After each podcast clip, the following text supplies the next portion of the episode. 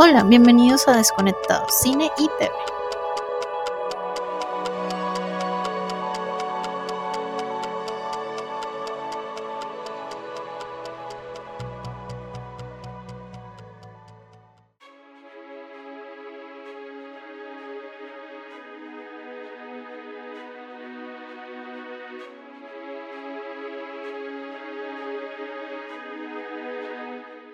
Buenos días, buenas tardes, buenas noches.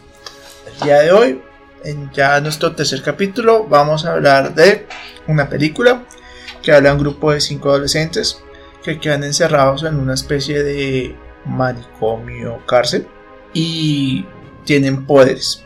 Tienen todas las oportunidades y todas las formas de poder escapar de ahí, pero pues sin embargo no, no se van y se la pasan haciendo mala cara y tratando de entender pues los problemas que tienen. Hoy vamos a hablar de los nuevos mutantes. Como siempre, eh, soy yo el Genji y estoy en compañía de mi amigo el Pan. Buenas, ¿cómo están todos? Y pues nada, esta película eh, salió finalmente en agosto 20 del 2002 en Estados Unidos. Acá en Colombia llegó hace como unos 15 días, como principios de diciembre. Y pues fue dirigida por Josh Bond, muy famoso por una película también de adolescentes, pero de una temática diferente llamada Bajo la misma estrella. Digo que esta película salió finalmente en el 2020 porque ha tenido muchos, muchos, muchísimos problemas, pues por su lanzamiento, se retrasó por todo. Faltó que hubieran llegado los extraterrestres prácticamente, porque de resto, pues pasaron muchas cosas que no, pues creo que nadie tuvo en cuenta ni se imagina que fueran a pasar, ¿sí o no? Sí, la película inicialmente estaba para el 2017. Le habían hecho mucho, mucho marketing en el 2016. O sea, habían hecho muchas entrevistas, se había hablado mucho. Y la película inicialmente fue como parada por la compra de Fox por Disney. Y ahí comenzó como toda esta odisea que tuvo.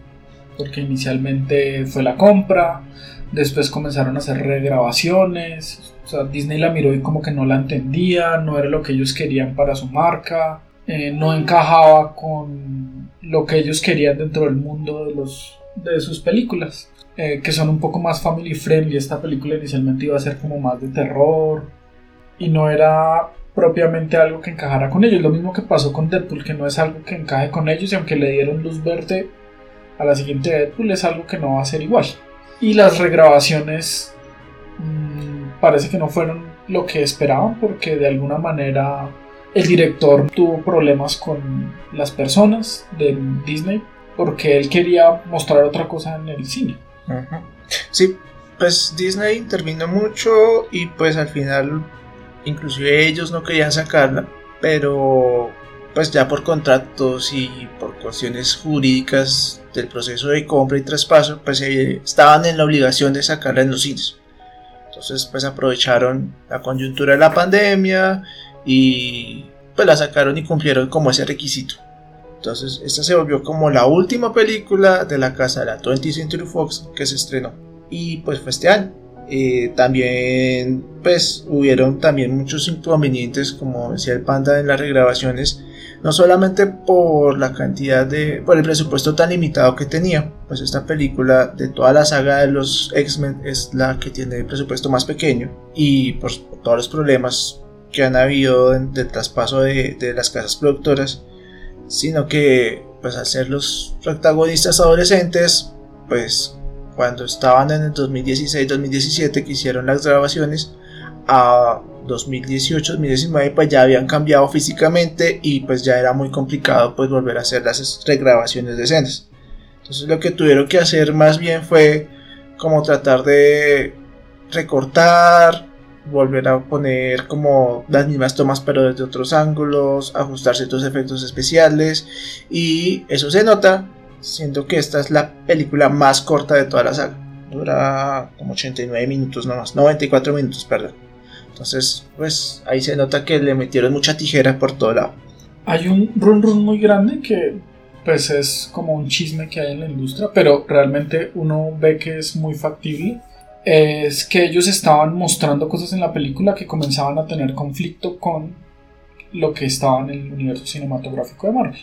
Y esto uno lo ve en la anterior película de ellos, que es Dark Phoenix. Porque los malos como que no se explica bien de dónde son en esa película, los cambian en Dark Phoenix, se nota que no era lo que querían, se parecen mucho a otros villanos que ellos usan en Capitana Marvel. Y parece que en esta película fue lo mismo, ellos querían hacer otra cosa, mostrar otro tipo de villano, y como no encajó con lo que quería Disney, eh, como que la película de alguna manera se fue diluyendo. Eso no lo nota mucho, por ejemplo, hay una escena en que sale la corporación Excess. Excess. Excess. Y ellos, eh, uno investigando, se da cuenta de que esa corporación en realidad está dirigida por un mutante que es muy famoso en el cómic, que es Mr. Mysterio. Y eh, ahí, ahí lo que ellos querían sea, originalmente Fox quería era volver a ese como supervillano de la saga de los nuevos mutantes que iba a estar conectada con la saga de los X-Men en algún momento y pues iba todo el universo a crecer un poco. Es más, esta película estaba programada para durar tres, iba a estar partida en tres partes. Entonces la primera era esta que era como la introductoria, la segunda ya iba a ahondar un poco más en la vida y pues todo lo que le pasa a Iliana Rasputin. Y la tercera ya es como enfrentándose con, con Mr. Mysterio. Pero pues igual todo eso quedó ya en el olvido ya con la compra de, de, Fox por parte de Marvel. Inclusive también por otro lado tengo entendido que ellos hicieron negociaciones con Sasha Corbarin para películas posteriores. No estaba muy claro qué papel iba a ser, pero el tipo va a ser un villano importante. La villana de esta película, que era la doctora Santos, iba a, también aparecer en, las películas posteriores. Eh, siendo un poco más fuerte y pues ahí ya iba a tener como mayor trascendencia en su personaje y pero pues igual todo eso quedó quedó como, como en el olvido Sí, yo creo que, y de alguna manera como que todos estos cambios se notan en la película. Yo siento que la película tiene muchos tintes de, película de terror y muchas referencias a películas de los 80, de los 90, slasher, de paranormal, o sea, tiene como muchos guiños a ese tipo de películas, pero le falta. No llega a ser como una película completa de terror, no llega a ser como una película completa de misterio, suspenso y de pronto fueron todos estos cambios y toda esta problemática que hubo alrededor de la película que generó que no, que no fuera como la obra que de pronto el director tenía en su mente. Sí. Y eso es lo que creo que es como las fallas principales, entre otras que pues vamos a ver más adelante. Por otro lado, pues ya entrando más en sí lo que la película, eh, pues tenemos a los protagonistas. Como ya dije, pues son cinco mutantes que están como encerrados en una especie de manicomio. Y pues estos personajes también son los como los cinco mutantes básicos que salen en el cómic. Entonces ahí podemos ver por ejemplo a, a Ravne Sinclair o Wolf, Wolfsbane. Wolfsbane. Wolfsbane, esa cosa que pues viene siendo como, o sea, es el personaje que está interpretado por Maisie Williams y ella es una licántropo, o sea, una mujer que se convierte en lobo y el poder de ella pues efectivamente es ese, poder cambiar cuanto quiera de humana a animal y tener pues todas las habilidades que tiene un animal. A mí me gustó mucho la actuación de ella, realmente vi un personaje diferente al que ya lo había visto en otros. Digamos, en Juego de Tronos su personaje es súper diferente a este, o sea, se nota mucho más tímido, que aunque en, algunos momentos muestra inseguridad, pero es un personaje que tiene como decisión, pero no es ese mismo tipo de decisión que muestra en Juego de Tronos. O sea, es un personaje que siento que ella lo caracterizó bien, o lo que querían mostrar quedó diferente a lo que fue Juego de Tronos. Y eso me parece que, pues, denota que la actriz tiene un buen, buen potencial. Sí, efectivamente, ella ya pues muestra como tintes como diferentes a lo que se ha visto en actuaciones posteriores y pues se parece en cierta manera al cómic. ella también tiene, tanto en la película como en el cómic, tiene como esa ascendencia católica muy marcada. Entonces ella siente que la conversión en lobo pues es un pecado y pues también eh, fue pues tanto en el cómic como en la película fue como muy perseguida y muy señalada por, por ese poder, tildándola como un demonio. Y pese a que ella pues si la, la, religión le hizo tanto daño, ella sigue muy fuerte en sus convicciones y siempre está como en ese, en ese, en ese problema. Si lo que está viviendo ahora con los mutantes y más con, con Iliandra es algo bueno o es algo del demonio, entonces está como en ese, en ese problema constantemente. Eh, el otro personaje pues es, es Iliandra, la actriz me parece que también tiene un rango de expresión muy bueno, o sea, ella le, le expresa muchas cosas como de fastidio, de miedo, de de, más de misterio como de angustia durante la película con, con, su rango de expresión facial que uno pues lo llega a sentir. Me parece que ella actúa muy bien, me parece que pues es una imagen que yo sí tenía como del personaje. De lo poco que había leído de, New Mutants, pues es un personaje que llama mucho la atención. Y más que ya está como en otros grupos de mutantes también más a futuro. Pero realmente siento que este personaje en cuestión de guion le faltaron como toques que hubieran cerrado mejor pues como el panda, Iliana Rasputin viene siendo como en el cómic es como el personaje como más fuerte del grupo, no solo por la personalidad que tiene, sino por la cantidad de poderes que ella tiene. En realidad ella viene siendo la hermana menor de Coloso, el mutante ese metálico gigante que sale en Deadpool, ese es el hermano mayor.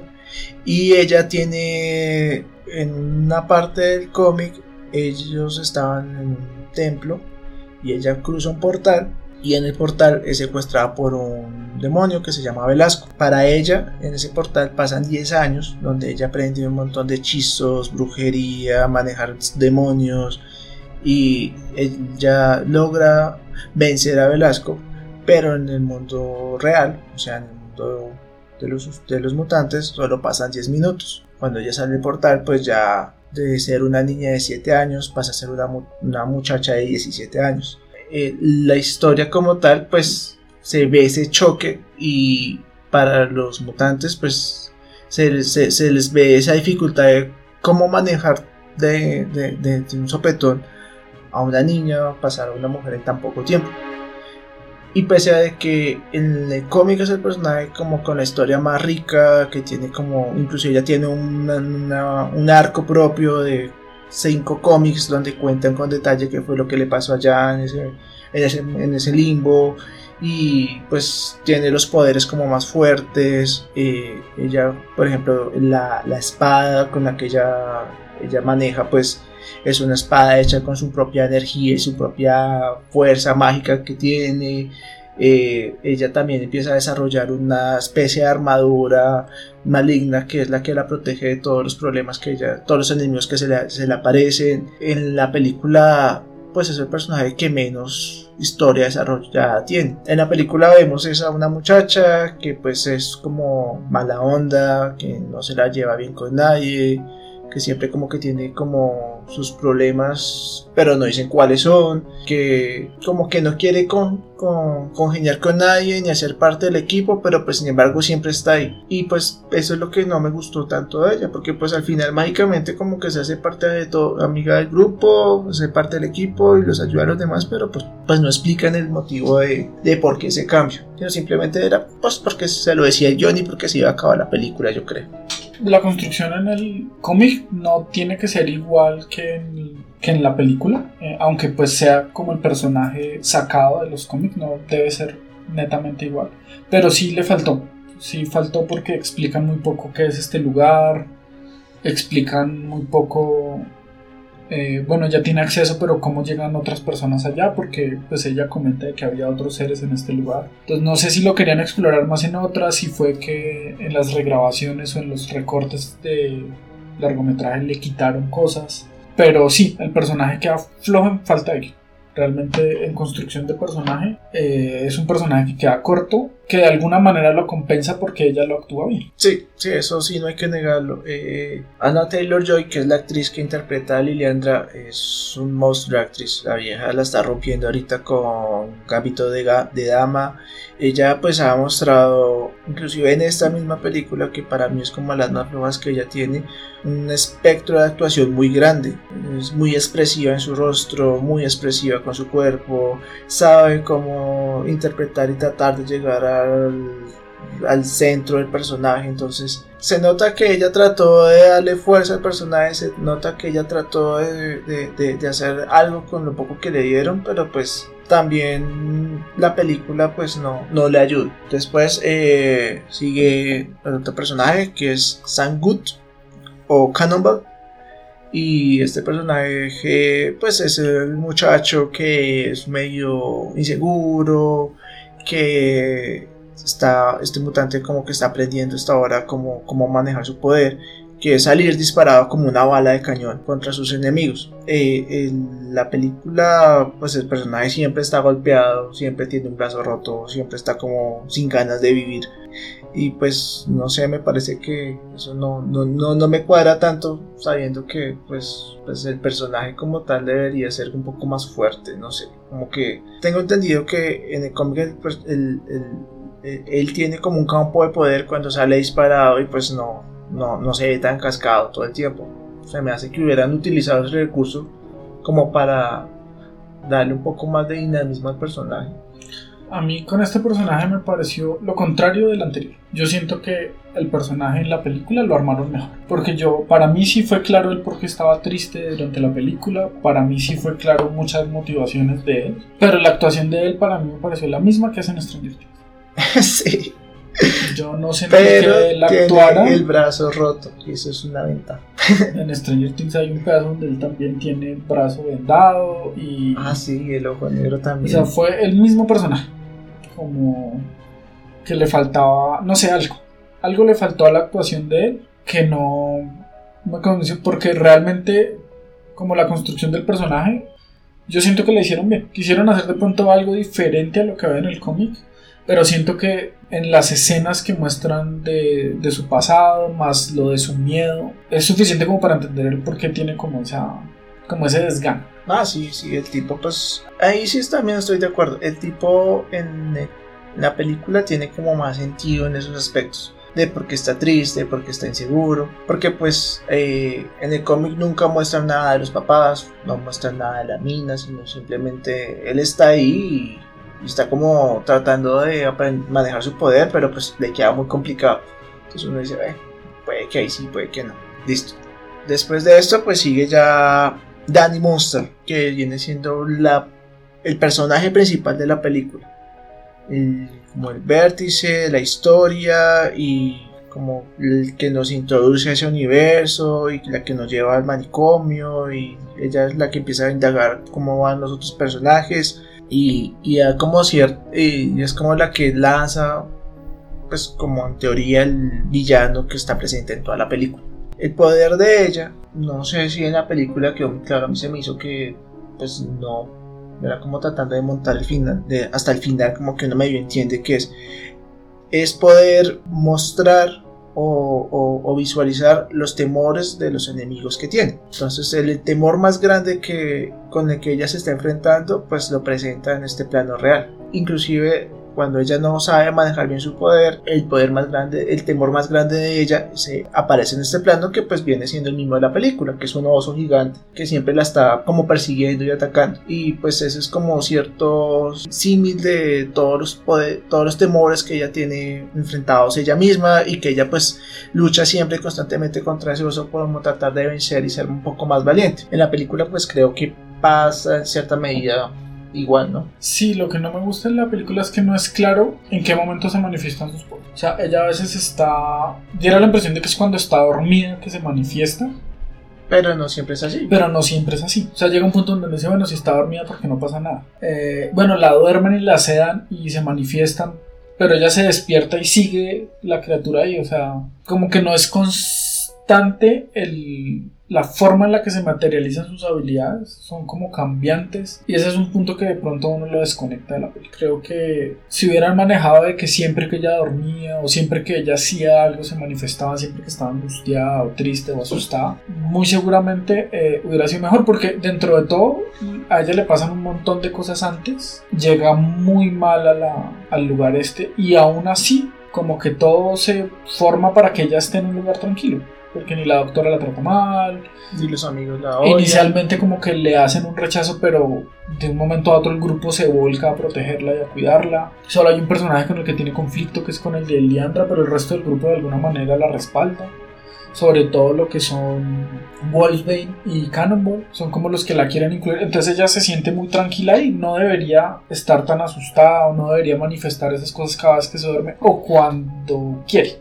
Es que lo que entiendo es que la película como que te daban la impresión o querían que uno pensara que el que la asustaba o que atacaba a los niños era como el mismo sitio donde estaban, ¿no? Pero tampoco lo dicen claramente, o sea, como que sí, pero no y... Sí, yo siento que es ahí, yo siento que es ahí falta de guion o de pronto de aquello que recortaron de la película. Porque en algún momento de la película ellos creen que es el lugar, eh, después se dan cuenta que es ella, pero si ellos ya estaban antes de ella, ¿por qué creían que era el lugar? Hay muchas cosas que comienzan a pasar que, que se siente que hubo como recortes. Sí.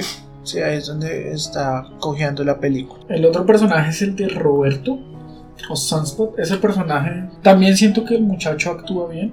Siento que tiene bastantes momentos en la película donde se muestra sobrado, donde se muestra asustado, eh, donde decide tener valor y se le nota. O sea, no, no es como tan inexpresivo. De pronto no es tan bueno como los otros actores que nos gustaron, pero lo hace más o menos bien. Sí, en general no, no se ve como tan mal. Pero hay algo de él que no me cuadró y fue más o menos al final.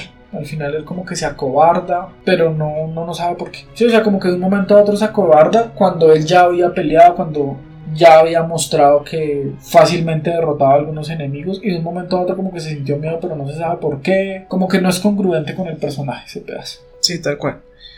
Este personaje pues se llama Sunspot y el tipo tiene el poder de como recargarse con el sol y volverse súper fuerte y lanzar rayos de fuego y como convertirse todo oscuro. Inclusive hay una escena eliminada en la que él está jugando baloncesto y está pegando muy fuerte sol y empieza a botar humos porque ya está sobrecargado. Este personaje, pues como dice el panda, sí, efectivamente el tipo es demasiado impulsivo, es chino que es como muy coqueto, que siempre busca agradar a los demás, pero que es súper leal a sus amigos y siempre trata como de ser como el más que está siempre dispuesto a pelear defender a todo el mundo. Y ahí es donde a mí me pareció el mismo problema. Al final de la película el personaje no debería actuar así, tanto como lo que planteaba la película, como lo que dice el cómic, eh, el tipo es impulsivo y a él no le importa hacerse daño ni hacerse matar, pues para defender a su grupo y ahí el tipo sale corriendo. Le hubiera querido más esa actuación a Cannonball, porque el, personaje sí es un poco más miedoso, más retraído. Sí, en, la misma película él como que Cannonball como que muestra miedo en muchos lugares y no, ahí al final cuando Leto cuando debe pelear al final lo hace. Y en el cuando se estaban manifestando los miedos, pues sí, se vio que tenía miedo, pero igual peleó, pero él no como que se acobarda en el momento final, no se sabe por qué y no queda como claro en todos los momentos se lanzó a combatir y a defender a sus amigos, porque al final no, para darle protagonismo a los otros personajes, para no sé. No sé, es muy extraño eso. Y pues igual ya habían mostrado efectos especiales, ya habían hecho todo, o sea, como para decir, no, no lo queremos. Quién sabe, no entendimos bien ese pedazo. Y por último, pues está la villana, que es la doctora Reyes, que pues a mí me pareció como la más floja de todos. Sí, sí, creo que es como la que menos, menos trabajo de guion tiene porque es la villana y punto. Sí, no explican por qué es mala. En un momento está bien, en un momento le dicen mátelos y ya, pero nunca se explica cuál es su conexión real con, con el villano detrás de todo, que es el, el doctor de la corporación Essex, porque realmente hablar de Mr. Siniestro acá Ah, no, pues suponemos porque el apellido del personaje es, el mismo Essex, pero no sabemos realmente si así lo querían pintar. que otra cosa. Porque acá no sabemos, o sea, no, y nunca lo vamos a saber, ya aquí muere este universo.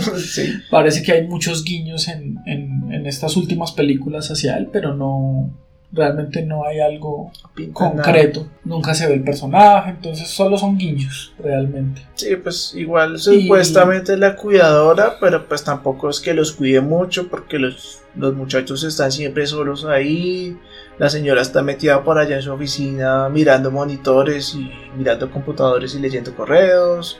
A veces aparece haciéndoles terapia, pero pues las terapias tampoco es que sean muy buenas porque los tiene sentados hablando de sus cosas como si fueran muchachos en proceso de rehabilitación, pero pues una persona que tiene poderes tampoco creo que debe manejarse de esa forma. Pues debiera enseñarles y bueno, usted que tiene, practiquemos, hagamos cosas, pero pues ella nunca los pone a practicar ni nada, los tiene ahí como presos. Sí, ella como que está experimentando, bueno, por lo menos ahí solo se ve que está experimentando con... Con Dani. Con Dani, que es el último personaje que llega, no se ve nada de los otros, pero casi siempre tiene la misma expresión facial, casi nunca se le ve como que cambie como de un rango a otro, no se preocupa algo, nada, siempre es igual. Y es más, hasta en el último momento donde ya ella está herida y todo y se ve y debería estar desesperada o lo intenta con su voz, pero no, realmente no se le siente a ella como ese afán de, ni siquiera de vivir ahí. sí, está como... Como que vive porque sí. Y seguramente ella tiene muchos, muchos propósitos y muchos motivos para hacer lo que está haciendo y de pronto al lugar donde quiere llegar, pero no se ven. Nunca, nunca uno lo sabe. Ella sigue fielmente a su mentor, pero no va hacia allá. O sea, no, no, uno no siente que hay una conexión real ahí. Sencillamente él le manda un correo y ella obedece sin chistar. Sin saber por qué, ni cómo, ni nada. Pero no muestran por qué. Y hay una escena en la que pareciera que querían mostrar algo que es la escena. Hay un punto en la película donde Dani comienza a manifestarle como los miedos a los demás. Pero ella dice ahí es que le leyó la mente a él. A ella, perdón. Pero realmente lo que ella lee son momentos de miedo que tuvieron. Que fue lo mismo que pasó con Wolfsbane. Cuando ella le, ve con Wolfsbane y con ella ve momentos de miedo que tuvieron ellos, más que realmente un recuerdo. Y ella dice, no, es que tienen otros niños, pero pues eso no tiene sentido, porque ella ve otro tipo de cosas. Entonces, de pronto ellos querían mostrar algo ahí y no quisieron. A la larga no sabe si fue un recuerdo que ella tuvo cuando era niña o fue un recuerdo de otros mutantes que estuvieron ahí cuando ella estaba trabajando. Pero pues igual se ven muchos más niños, se ven muchos más doctores, ahí sí aparece un poco más un hospital, pero pues hasta ahí llega. Igual este, este personaje tiene como un poder todo extraño de generar como campos de fuerza que al final de la película lo usa y pues en cierta manera ese mismo campo de fuerza que tiene como los muchachos atrapados dentro de este sitio pero pues hasta ahí llega, no tiene como ningún otro uso fuera de como atrapar a la gente. Yo creo que ese es el, el agujero de guion más grande de la película. Sí. Porque el campo está sobre un área grande del, complejo. Por eso ellos no pueden salir de este sanatorio. Pero uno ve que Leandra puede ir a un lugar y volver y aparece en lugares diferentes. O sea, no hay, no hay algo que a ella la ate a este lugar realmente. O sea, ella se desaparece en un punto y aparece en otro. Y aparece en otro. O sea, no hay algo que realmente a ella la ate acá. Tal cual. Entonces, pues eh, sería muy fácil para ella pues desaparecer del manicomio y aparecer en un pueblo cercano o inclusive a pocos metros fuera del campo del domo donde ellos se encuentran atrapados, pero pues sin embargo nunca lo hacen. Entonces uno queda con la duda ahí, ¿por qué nunca lo hicieron? Pierden sus poderes en el sitio, no, se vuelven más débiles. No. ¿Nada? Allí hay un momento en el que ella pelea contra los cinco y usa sus poderes, los atrapa y ella no hace nada. Cuando todos sabemos que dentro de esos esferas de energía que ella crea, igual todos pueden usar sus poderes. Leandra pudo haber desaparecido, aparecido atrás de ella y haberla cortado. Cualquier cosa, lo que sea, pero no hacen nada. Sencillamente se quedan ahí encerrados y no hacen nada. Eso es algo que realmente pudieron haber trabajado mejor, haber hecho, no sé, los, los poderes quedaban mentalizados cuando este campo se manifestaba algo algo le pudieron haber hecho algo para que no se sintiera como que había un agujero tan grande ahí. Sí, es verdad. Bueno, ya hablando de los personajes y como ya teniendo como más claridad de eso, eh, pues no sé, queríamos saber, confirmar a vos qué, te pareció la película fuera de todas estas cosas que hablamos. A mí me gustó, o sea, fuera de, tanto hate que le hemos dado aquí, a mí me gustó, yo la disfruté. O siento que la película dentro de todo yo con todo el tema que habíamos hablado antes de sus regrabaciones, de todo este caos que hubo alrededor de ella, yo esperaba algo muy, muy inferior a lo que vi. O sea, siento que las actuaciones de la mayoría de ellos son buenas en pantalla y son disfrutables. No es una película de merecedora de premios ni nada, pero es una película que uno puede ir a ver y disfrutar un buen momento. De pronto reírse, eh, ver con algunos amigos, lo que llaman una película palomera. Sí, sí. No te cambia la vida, no te agrega nada, pero si tienes un rato para disfrutarla y verla, está bien. Es una película que de pronto pues, te va a hacer pasar un buen rato, más que realmente ser una excelente película. Pues yo a mí me gustó más o menos. No creo que me haya gustado tanto como el panda. Sí me trastocaron mucho los papeles de la doctora Reyes y el agujero de guion que ya mencionamos. Yo todo el tiempo dije, pero ¿por qué Iliandra no se va de ahí? Pero pues, sin embargo, pues no, ahí ya no puedo hacer yo nada. Sin embargo, pues yo me lo imaginaba peor. Cuando salió originalmente en Estados Unidos y en México, que creo que en, en esos países salió antes que acá en Colombia le dieron mucho bates y, si uno se pone a buscar en YouTube hay mucha gente que dijo que la película era muy mala, que era como la peor de la saga y todo eso, pero pues a mí no me pareció, me pareció que la película pues está bien y se ganó meh. o sea, no es la mejor película de los X-Men, no es First Class, no es eh, la segunda de la primera trilogía, eh, no viene siendo Días del Pasado Futuro, pero pues tampoco es una especie de Wolverine. Sí, las, las últimas películas de ellos como Dark Phoenix eh, pues son, son mucho peores, la verdad. Y, Sí, y siento que esta película es mucho más disfrutable. Pero hay algo que yo le tenía algo de miedo a esta película y era uno de sus productores ejecutivos. Ah, sí, se me, se me había hecho, ¿cómo es que se llamaba? Y este señor eh, fue el director de Dark Phoenix y él ha sido el, direct, el productor ejecutivo de todas las películas de, de X-Men. Y le ha metido más la mano a las películas que han salido malas. Él es el que ha tenido como toda esta Toda la parte de la... La parte creativa de todo lo que fue el universo de, de Marvel, él estuvo desde el inicio, que es Simon Kimber. Simon Kimber eh, tiene mucho que ver con, con lo que fue el fracaso garrafal que hubo en Dark Phoenix, porque él estuvo involucrado en todo. Guión, dirección, producción. O sea, esa película fue lo que él quiso. Sí, él colocó la plata, él colocó el, lo que iba a hacer, que era el, el guion, la historia, y la dirigió. O sea, esa película salió mal porque, pues bueno, Disney también le metió la, la mano a las regrabaciones, le recortó, pero la película en sí estaba mal hecha. Uno mira las actuaciones de, de muchos de los que estaban ahí y no son buenas, ya parece que ninguno quiere estar ahí, y eso es algo que lo permite de alguna manera el director. Sí, Phoenix es el ejemplo de la película que nadie quiere grabar, ni nadie quiere hacer, ni nadie quiere escribir, ni nadie quiere dirigir. O sea, simplemente estaban ahí como por plata. Me parece que esa es como de las peorcitas de toda la saga. Y el hecho de que él siguiera siendo como director y él se manifestó mucho sobre esta película porque ellos lo que querían hacer era no solo expandirse en lo que eran los cómics y comenzar a agarrar otros grupos de X-Men que tenían, que fue lo que pasó con Deadpool. Ellos de ahí querían hacer X Factor, querían hacer New Mutants, o sea, ellos querían hacer un montón de, de películas extra sobre este universo, pero cuando lo quisieron hacer, pues realmente la única que salió bien fue la de que fue como la expansión. Porque ellos querían eh, que toda esta línea fuera de alguna manera sobre terror, que hubiera otras un poco más ligeras, porque sentían que su universo no era como tan ligero para algunas. Sí, ellos audiencias. querían hacer películas como esta que fueran tirándose el terror. Querían hacer películas ya un poco más eh, livianas de comedia. Querían hacer de películas románticas entre mutantes. Querían hacer de todo. Pero pues afortunadamente como que no pudieron.